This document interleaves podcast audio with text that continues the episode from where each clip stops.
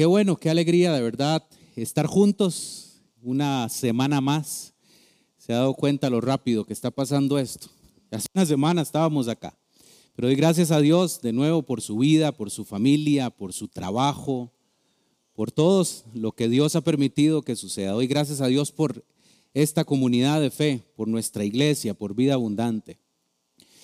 Eh, siempre me gusta recalcar que un momento como estos, en donde tenemos todavía la oportunidad, la libertad y el privilegio de abrir el libro de Dios, es un momento sublime. Es un momento en donde si no es el más sublime, es uno de los más sublimes. ¿Por qué? Expuestos al libro de Dios, a la palabra de Dios mismo. ¿Sabía usted que cada vez que leemos la palabra de Dios, las escrituras, es Dios mismo hablándole a nosotros? Vean qué maravilloso, vean qué privilegio. ¿Por qué? Porque hay países donde todavía no es posible eso. Hay países en donde se han hecho intentos y no ha sido posible tener una libertad de culto o de fe como lo tenemos en este lado de Occidente. Así que permítame hoy eh, dejarme usar por Dios y usted disponga su corazón, porque cada vez que lo leemos, insisto, algo tiene que suceder en nuestra vida. No podemos seguir siendo iguales cada vez que estamos expuestos a la palabra de Dios. Nosotros podemos leerla desde una perspectiva muy humana, muy de conocimiento, pero el Espíritu Santo es el que se encarga de acomodar esas palabras en nuestras vidas, de interpretarlas. Entonces, hoy el tema es un tanto eh, complejo, podría ser, es un tema en donde para muchos de nosotros podría ser inclusive incómodo, eh, pero es necesario, es muy necesario, porque hoy vamos a hablar de un precio que hay que pagar para todos aquellos que hemos decidido seguir a Jesús como nuestro maestro, como nuestro Señor, como nuestro rabino, como para usar un poco de términos eh, que se utilizan en el contexto en donde Jesús estuvo hace dos mil años. Hay un precio alto y hoy quisiera exponer entonces una historia eh, del mismo Jesús en algún momento de su ministerio público en donde fueron confrontadas muchas personas y algunas de ellas pareciera que sí quisieron pagar el precio, pero pareciera que otras no estuvieron dispuestas. Y es que en muchas ocasiones de nuestra vida, cuando debemos de etiquetarnos con respecto a una forma de vivir, y permítame usar el término, religiosa, fácilmente, sin mucho problema, nos autodenominamos cristianos, ¿cierto? Cuando usted le han preguntado, ¿usted qué fe profesa? Fácilmente podemos decir que somos cristianos. Pero, ¿por qué usted se considera cristiano o cristiana? ¿Está seguro y segura de lo que implica autodenominarse cristiano o cristiana? Y es que cuando se trata de dar los argumentos para llegar a un título como este, cristiano, las primeras frases que comúnmente escuchamos podrían ser las siguientes, y se lo ejemplifico de esta manera. Muchos decimos, crecí en un hogar cristiano, y es por eso que soy cristiano. Algunas personas podrían decir, asisto a una iglesia cristiana. Y por eso también estoy en ese grupo de los cristianos. Porque creo en Jesús. Podría también ser otra respuesta que muchos hemos tenido. Y si bien es cierto, el creer es importante, por supuesto que es importante, pero ese creer de alguna manera está incompleto. Y permítame explicarme, porque no solo está incompleto, sino que también es relativamente fácil. ¿Verdad? Qué fácil es creer en Jesús, qué fácil es creer en Él. Cuando vivimos en un país en donde nuestra cultura religiosa es cristiana. Es relativamente fácil. Y todavía se vuelve más fácil cuando no necesito esforzarme mucho por creer siempre y cuando no tenga mucho que perder. Eso todavía se la, se la, se la pongo un poquito más fácil. Porque entonces cuando Jesús inició su ministerio acá en la tierra, siempre estuvo rodeado de dos grupos de personas. El año pasado compartíamos una miniserie y profundizamos más en estos conceptos, en este tema, de cuáles fueron esos dos grupos que caminaron cerca de Jesús. Bueno, un grupo, permítame nada más hacer un leve repaso para tener claro los conceptos, que nos va a dar introducción al tema de hoy. Hay un gran grupo que podríamos denominar multitudes. Usted escucha y ha leído historias del ministerio de Jesús en donde dice que muchas personas o multitudes, es el término que usaba, caminaban cerca de Jesús. Esas multitudes nosotros podríamos decir que es el equivalente a espectador. Permítame explicarme también. El espectador es el que solamente está observando el ministerio de Jesús, viendo a Jesús de larguito. Por lo general, de acuerdo a lo que hablábamos en esa ocasión, el espectador busca a Jesús porque hay cierto interés de por medio. Y lo leíamos con las historias en donde muchas personas se acercaron. ¿Por qué? Porque ese era el hombre de los milagros. Hacía algo a favor mío o a favor de mi familia. Muchas personas, muchos espectadores se acercaron con una expectativa de beneficio. Pero también había otro grupo que caminó cerca de Jesús, que era lo que podríamos hoy conocer, de acuerdo a la perspectiva bíblica, como seguidores de Jesús, que sería el equivalente a discípulos. Ha escuchado ese término muchas veces, más lo ha leído. A veces me gusta hablar también de la parte contextual, de acuerdo a la cultura. Para nosotros no es muy común escuchar el término discípulo, pero en donde Jesús estuvo era muy normal en su cultura. Desde niños les enseñaban el concepto como tal. Pero para nosotros es un poquito diferente. Pero cuando usted escucha esa palabra, discípulo, ¿qué entiende? Discípulo es seguidor de Jesús. Es toda aquella persona que ha decidido ya no solamente ser un espectador que ve las cosas de lejos, sino que ya dio un paso de fe y de compromiso para seguir a Jesucristo. Pagando el precio que eso implica, eso es lo que vamos a hablar hoy. Eso es lo que vamos a estar hablando en esta mañana. Pero entonces basándonos en el modelo de Jesús y tomando en cuenta el mandato antes de abandonar el mundo, fácilmente nos damos cuenta que Él vino a ser discípulos. Mateo 28, versos 19 y 20 nos habla del concepto como tal. Jesús no vino a decir, vaya hagan religiones, vaya hagan movimientos grandes de personas, sino que dijo, vaya hagan discípulos, seguidores míos. Fue lo que dijo Jesús. Pero entonces, más allá del término por el cual nos conocen cristianos, permítame seguir con este ejemplo, y si ese es su caso, le informo que todo cristiano, toda persona que se autodenomina cristiana, debe de aspirar a ser un discípulo de Jesús. Podríamos verlos como uno solo, pero hay ciertas diferencias.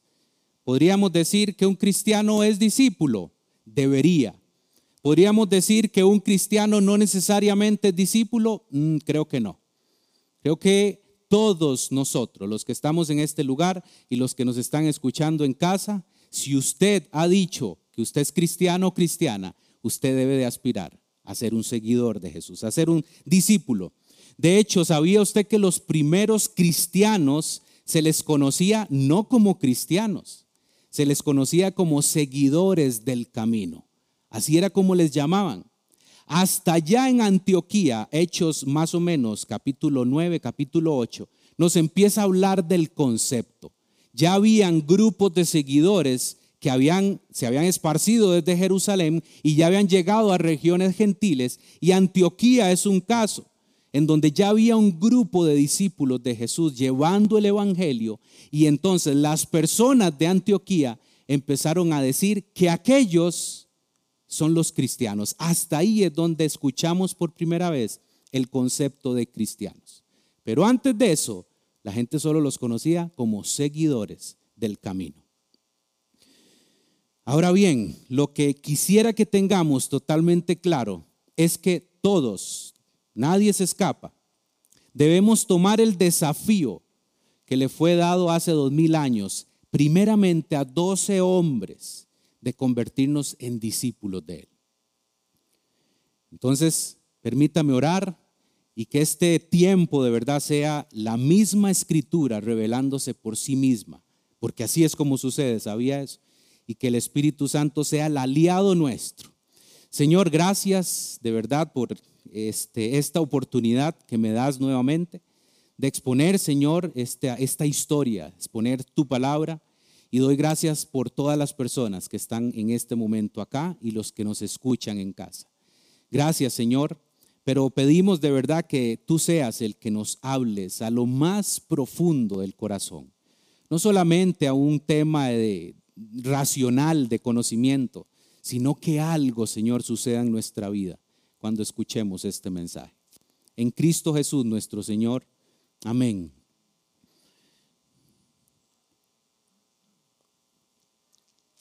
Bajo esa pequeña introducción en donde le pude diferenciar de alguna manera lo que puede ser un espectador y un discípulo. El discípulo es el que sigue a Jesús, el que tomó la decisión de seguirle, ya no solamente por los beneficios, sino que entiende que toda persona debe ser un seguidor de Jesús. Bajo esa perspectiva, tenemos entonces suficientemente claro lo que implica entonces ser discípulo de Jesús. ¿Lo ha tenido usted claro? ¿Será que es algo sencillo o será que es algo difícil? ¿Será suficiente con pertenecer a una comunidad como esta, una comunidad de fe? ¿Será suficiente el haber hecho una oración de fe y decir hoy soy cristiano o soy cristiana? Hoy vamos a ver lo que implica, familia, ser un discípulo o una discípula de Jesús. Vaya conmigo al Evangelio de Lucas, al capítulo 14. Y vamos a leer del verso 25 en adelante. Yo voy a estar leyéndolo en Reina Valera 1960, pero usted puede leer la versión que usted más le haya gustado. Lucas 14, verso 25.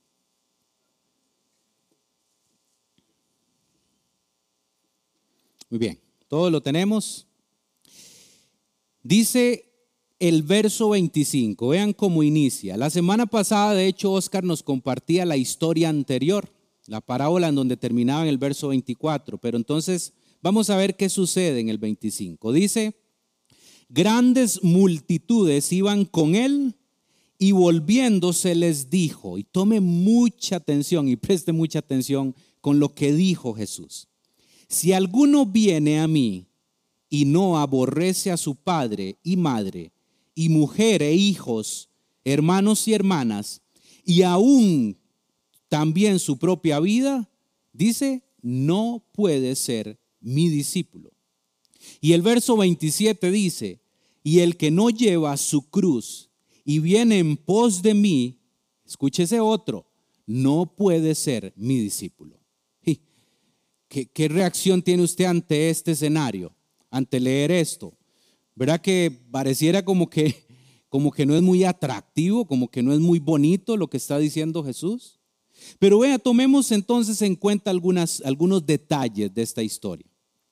Tomemos en cuenta lo que le hablaba al inicio en la introducción. En este verso 25, que dice que grandes multitudes iban con él. ¿Se dio cuenta de eso? No eran poquitos, eran grandes multitudes las que iban en ese momento con él. Entonces acá podemos empezar a preguntarnos algo que me parece interesante.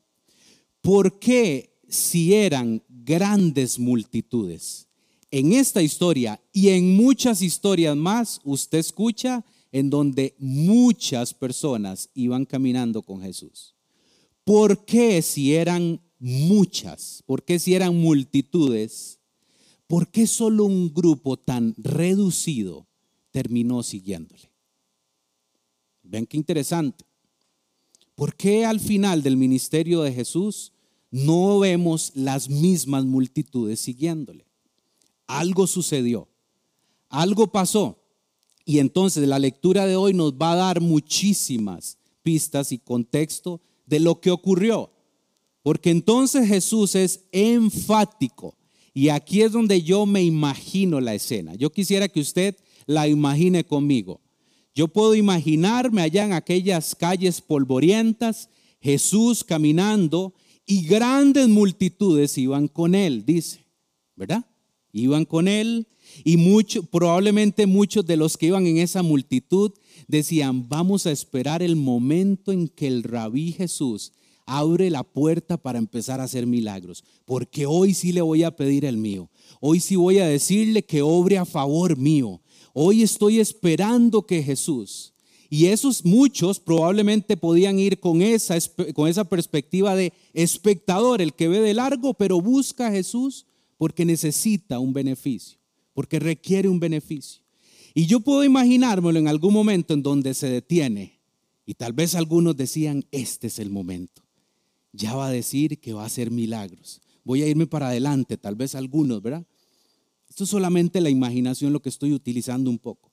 Pero en ese momento entonces Jesús se vuelve y les dijo, si alguno viene a mí y no aborrece a su padre y a su madre, a su mujer hijos e hijas, no puede ser mi discípulo. Usted puede imaginarse lo que sucedió ahí con esa multitud, en donde muchos estaban esperando aquella gran señal, y Jesús les dice, si ustedes vienen en pos de mí, tienen que empezar por tomar estas decisiones. Híjole, ¿verdad que hay reacciones? ¿Verdad que no nos cambia mucho la, perspectiva de a veces por qué buscamos a Jesús? Probablemente muchas personas cambiaron de parecer por lo que les dijo en el verso 26 y 27, que es lo que acabamos de leer. Entonces, lo que vamos a ver en este momento es, permítame usar el, término, el concepto. Vamos a utilizar requisitos, pero déjeme dejarlo claro que tal vez no lo tome tan literal, porque hay muchas más este, formas de lo que implica ser discípulo. Pero hoy vamos a ver tres, de acuerdo a esta historia, de esos requisitos que entonces necesitamos tener claro a todos los que hemos decidido, como le decía al inicio, seguir a Jesús. O si usted no es el caso y no ha tomado todavía la decisión de seguir a Jesús, mi invitación hoy es, tenga claro lo que implica seguirle. En las últimas décadas hemos visto la decadencia de la familia tradicional, una decadencia causada en gran manera por la pérdida de valores. ¿Se ha dado cuenta de eso? Se han distorsionado los valores de la familia. Empezamos a reconocer las consecuencias de esta decadencia. Usted no tengo que explicarle mucho. Si usted ve lo que está sucediendo en la, sociedad hoy, usted se da cuenta que hay muchos valores que ya ni siquiera existen. Hay una decadencia.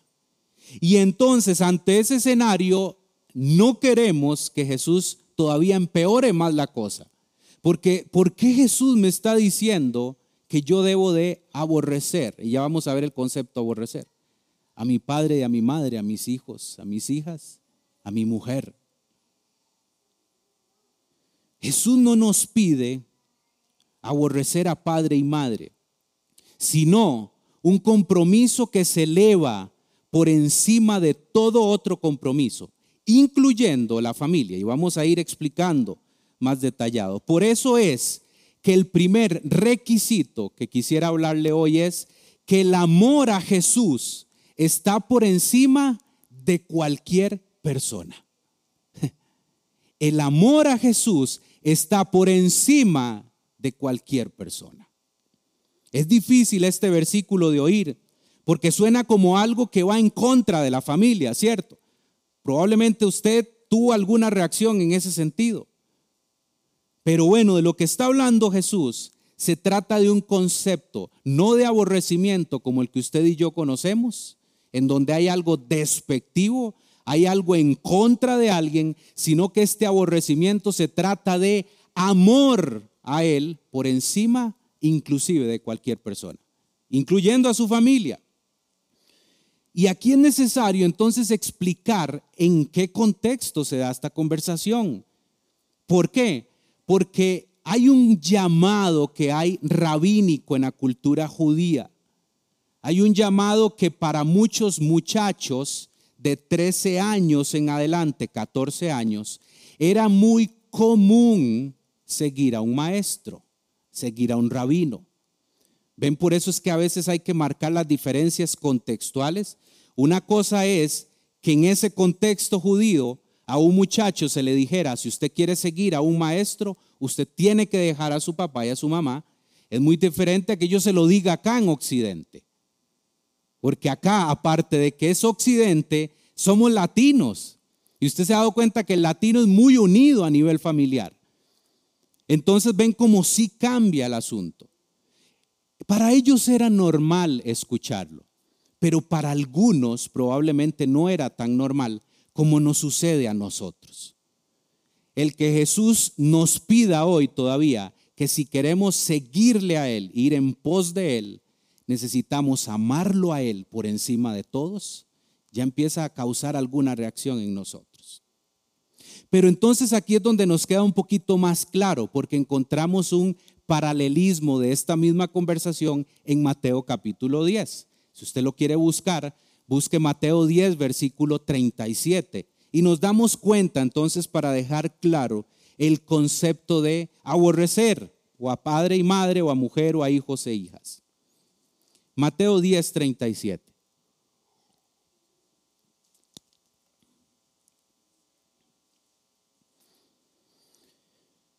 Esa es la riqueza a veces de leer los cuatro evangelios, principalmente los sinópticos, porque nos dan perspectivas diferentes. Siempre es el mismo tema, pero cada evangelista nos da una perspectiva muy diferente. Este es un buen ejemplo, porque vea cómo lo presenta Mateo. El verso 37 dice, el que ama a padre o madre más que a mí, vean lo que dice, no es digno de mí. El que ama a hijo o hija más que a mí, no es digno de mí. ¿Ven cómo lo presenta Mateo? Está hablando del amor. Recuerda que hace 15 días hablábamos del amor, de lo que implica el amor, de lo que implica la obediencia dentro de ese marco de amor. Recuerda muy bien lo que Jesús le pedía a sus discípulos que vimos hace 15 días. El que me ama, obedece mis mandamientos. Vean otra vez cómo nos vuelve a aparecer aquí el amor. Otra vez Jesús está dejando claro, si ustedes quieren seguirme a mí, tienen que amarme a mí por encima de cualquiera.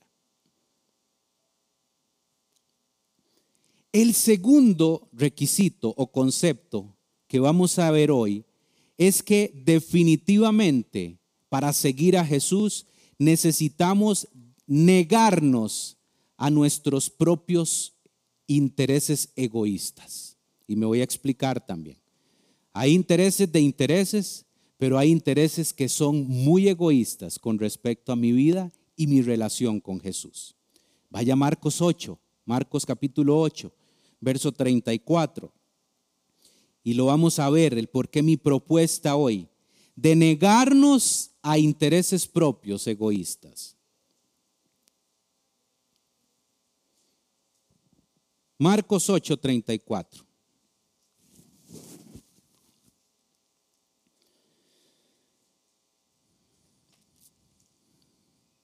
Otra vez aquí vemos los dos famosos grupos que le he hablado desde el inicio. Vean acá en el 34. Y llamando a la gente, ve, aquí está llamando a los dos grupos. Llamando a la gente y a sus discípulos, les dijo, Vean lo que dice Jesús. Si alguno quiere venir en pos de mí, aquí aparece el otro elemento, niéguese a sí mismo y tome su cruz y sígame. Ven como ya ahora no solamente se trata de ese amor que a veces es egoísta, un amor en donde solo nos centramos en nosotros y en los nuestros, y muchas veces Jesús ocupa un, no sé si tercer, cuarto, quinto lugar de ese amor. Aquí ya aparece una negación a nosotros mismos. Y vamos a verlo. Porque para seguir a Jesús requiere una decisión, igual que en el punto anterior, de negarnos a nuestros intereses. Ahora, hago la aclaración. Si estos están por encima de los intereses del reino de Jesucristo.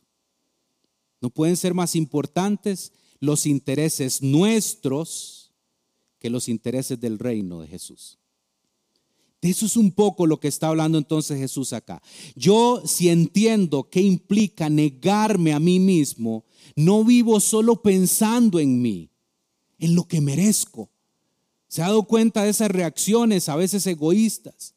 Que nos victimizamos porque nosotros merecemos muchas cosas y nos olvidamos del reino de los cielos.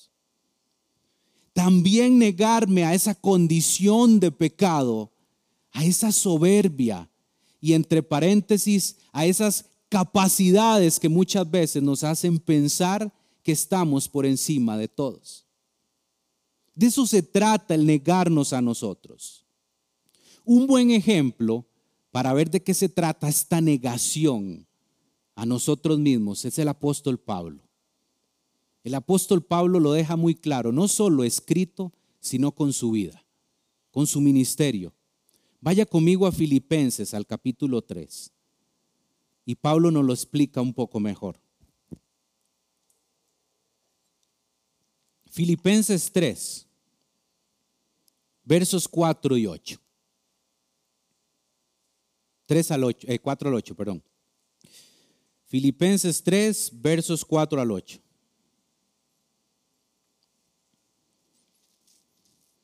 Vamos a ver, dice, aunque yo tengo también de qué confiar en la carne.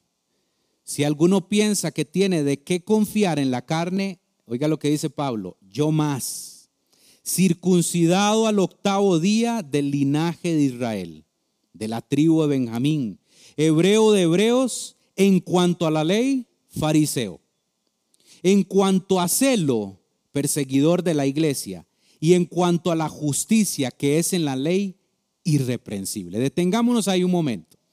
En otras palabras, Pablo le está diciendo a la iglesia de los filipenses que si alguien podía jactarse de la capacidad intelectual, religiosa, de celo, era él.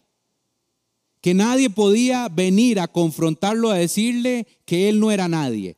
Pablo le está diciendo a ellos, yo tengo toda la capacidad moral de poder estar por encima de cualquiera de ustedes. Eso es lo que está diciendo Pablo.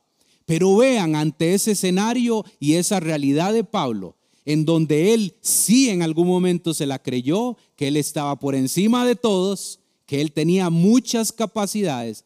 Vean lo que llega a causa de haber conocido a Cristo, que es lo que nos dice en el verso 7 y 8. Y usted los puede hasta subrayar para que los esté recordando. Dice el 7, pero cuántas cosas eran para mi ganancia, las he estimado como pérdida por amor a Cristo.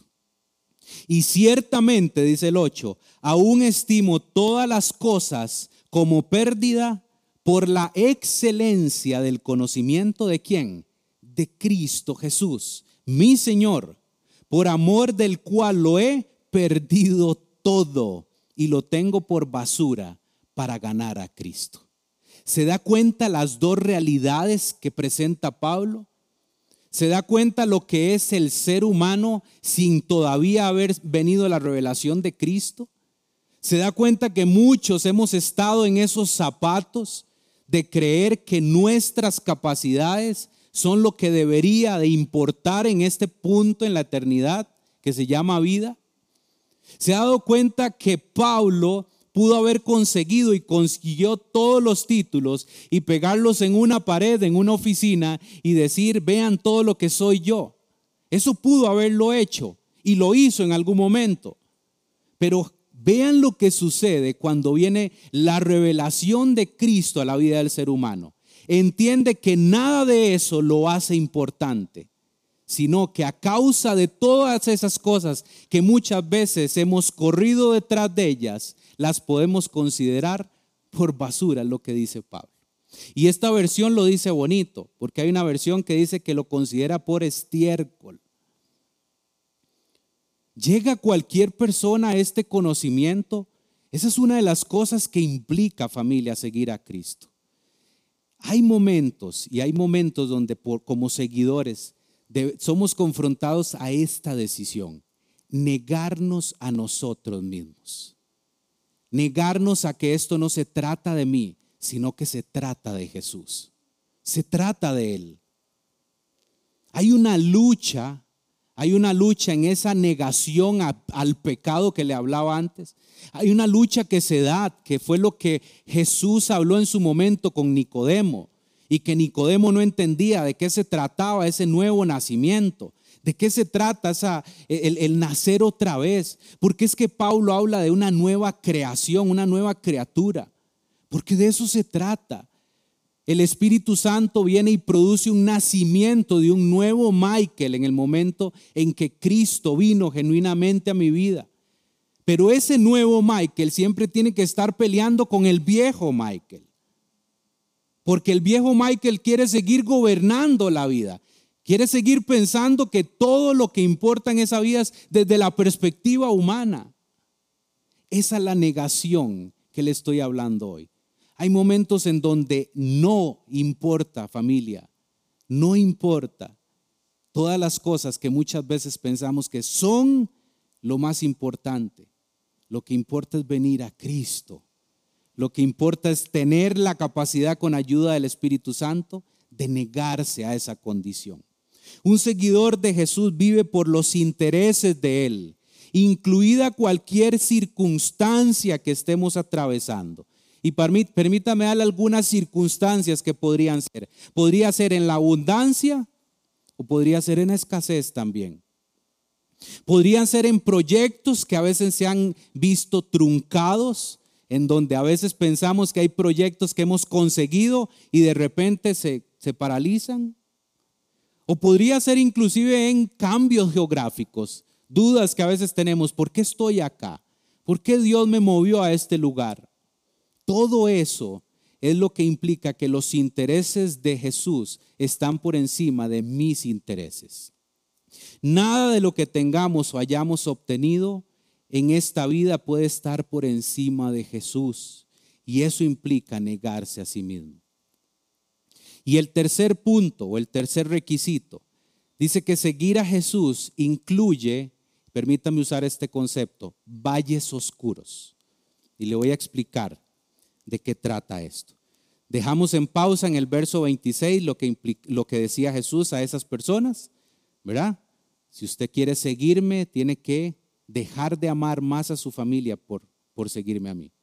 Dejamos en pausa ese 26 y después Jesús siguió con este otro concepto, el 27 de Lucas 14, 27, que era el que habíamos dejado ahí en pausa. Dice, y el que no lleva su cruz y viene en pos de mí, no puede ser mi discípulo. Otra vez Jesús es enfático de qué son todas esas cosas que no pueden permitir que nos obstruyan para poder ser discípulos de Él. El que no lleva su cruz y viene en pos de mí, no puede ser mi discípulo. Y acá es sumamente importante otra vez trasladarnos a esa conversación de Jesús, porque es fundamental entender esto, me explico, el lugar, entender la época, entender ese contexto en donde se dicen estas cosas. Porque hay algunos conceptos erróneos, permítame explicarme también con eso, del significado del llevar nuestra cruz. Yo no sé si usted ha escuchado o inclusive lo ha dicho en alguna ocasión. es que llevo una cruz o es que cargo esta cruz. Y hay algunos conceptos que creo están erróneos con respecto al concepto como tal. Por ejemplo, llevar nuestra cruz o cargar nuestra cruz no significa que es un, esposo incomprensible o una esposa que no entiende muchas cosas de mí. No se trata de un hijo rebelde, eso tampoco es una cruz. O una crisis laboral. No se trata de eso. Llevar nuestra cruz implica que podemos perder todo, familia. Perder absolutamente todo, inclusive nuestra propia vida, si Él es el que lo decide. Pero, ¿qué entendió su audiencia, esas personas que estaban con Él en ese momento, cuando escuchó estas palabras? ¿Qué fue lo que entendieron? El que no lleva su cruz y viene en pos de mí. Aquí es importante también entender esto. Jesús, y hago esta, también esta aclaración, Jesús no los está invitando a un nivel superior de espiritualidad, ni tampoco les está diciendo que creyeran en Él y les doy un plan fabuloso para su vida. No se trata de eso en este contexto. ¿Qué quiso decir Jesús y qué entendieron ellos? Es la gran pregunta acá. Cien años antes de Jesucristo, cien años antes en donde todavía esa parte del mundo estaba gobernada por el imperio griego, vean que ni siquiera el imperio romano estaba gobernando, el imperio romano eh, inició 34 años antes de Cristo, pero 100 años antes eran los griegos el imperio que, que había tomado poder del mundo antiguo. Y los griegos utilizaron como instrumento la cruz. ¿Ven qué diferente? Cómo empieza a cambiar el contexto. Y ese instrumento era equivalente a tortura y muerte. ¿Ven lo importante que es entender en qué contexto se da? Una cosa es para nosotros el significado de la cruz y otra cosa fue para esa audiencia que estaba escuchando, ¿por qué este hombre está diciendo que el que no toma su cruz y me sigue no puede ser digno de mí? automáticamente cuando escucharon el concepto cruz, imaginaron tortura y muerte. ¿Ven cómo cambia el asunto? La cruz era equivalente a esa muerte en ese periodo intertestamentario, que fue el de entre el Antiguo y el Nuevo Testamento. Y es que murieron muchos judíos por medio de una cruz. Dice la historia, dicta la historia, que en los 33 años de Jesús, que estuvo acá en la tierra, aproximadamente unos 30 mil judíos pudieron haber muerto en una cruz. Vean ustedes cómo cambia todo. La gente que estaba escuchando el mensaje de Jesús entendía muy bien de qué se trataba el concepto. Ellos entendieron el costo o precio, déjenme utilizar también ese otro concepto, de seguir a Jesús. Tenían claro que estaban dispuestos inclusive a perder sus vidas por seguirle. Dos mil años después, yo estoy acá delante de ustedes presentándole un concepto que para muchos de nosotros puede que no cause nada. Que yo le hable a usted hoy de una cruz, lo que nos imaginamos es el sacrificio de nuestro Señor. Pero lo que siempre hemos imaginado es el sufrimiento que obtuvo Él no nuestro sufrimiento. Hoy estamos cómodos en una silla, escuchando el mensaje de la palabra de Dios, pero este concepto de cruz para muchos de nosotros no implica lo que significó para esa audiencia. Insisto, seguir a Jesús no es un discurso de que Dios tiene planes extraordinarios o fabulosos para mi vida y abundancia material. De eso no se trata seguir a Jesús. Se trata de que hay un precio y muchas multitudes que caminaron cerca de Jesús, muchos de ellos probablemente en este discurso de Jesús les cambió su perspectiva. Muchos dijeron, probablemente, para mí esto no. No estoy dispuesto a pagar ese precio. No estoy dispuesto a pagar ese costo. de lo que implica seguir a Jesús. ¿Saben algo, familia? Hoy seguimos gozando de la libertad de tener un lugar como estos. La iglesia siempre ha sido perseguida desde que empezó.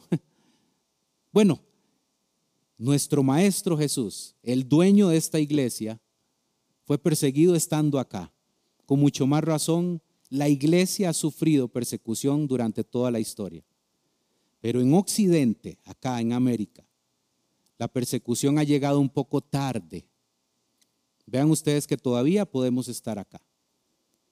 Pero habrán momentos en donde habrá una persecución directa para los que profesamos la fe en Cristo.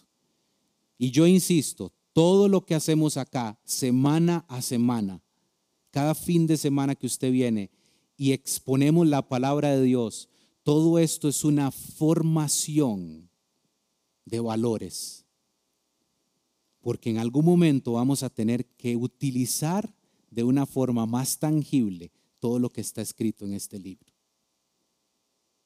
Por eso se lo contextualicé desde tres perspectivas. Necesitamos amar a Jesús por encima de cualquier persona. Necesitamos negarnos a nosotros mismos. Ningún proyecto egoísta puede estar por encima de los proyectos del reino de los cielos. Y el tercero es que seguir a Jesús muchas veces implican valles oscuros. Muchas veces hay situaciones que no entendemos y que creemos que creemos muchas veces que no hay salida. Creemos que tal vez es algo que no debería de estarme pasando en la vida, pero créame que los valles oscuros son necesarios en la vida del cristiano. Formación de carácter, formación de prioridades. Créame que hemos experimentado nosotros a nivel familiar esos valles oscuros y eso no puede venir a obstaculizar nuestro llamado a seguir a Jesús. Después pasamos la prueba y muchos a veces hasta nos hemos reído de la prueba, pero en el momento de la prueba todo está oscuro, no entendemos muchas cosas. El seguir a Jesús también incluye rechazo, ¿sabía eso? ¿Ha experimentado usted eso? El rechazo. ¿Alguien lo ha criticado por su fe? Porque antes usted era así, ay, ahora es el, ¿verdad? El aleluya, el pandereta. ¿Ha experimentado ese rechazo de su misma familia? Presente. Pero bueno, teniendo en cuenta que vamos a seguir sufriendo rechazo, todavía con un perfil muy bajo, pero las leyes que se están, ¿verdad? tramando en Europa y que vienen para acá, son leyes que quieren acabar con el Evangelio, con la iglesia de Cristo. Y ahí sí vamos a ser aborrecidos. Pero vean lo que me llena también de esperanza hoy. Vaya conmigo a Juan 15, 18, por favor. Juan 15, 18. Este es de nuevo Jesús, nuestro Maestro. Vean lo que dice.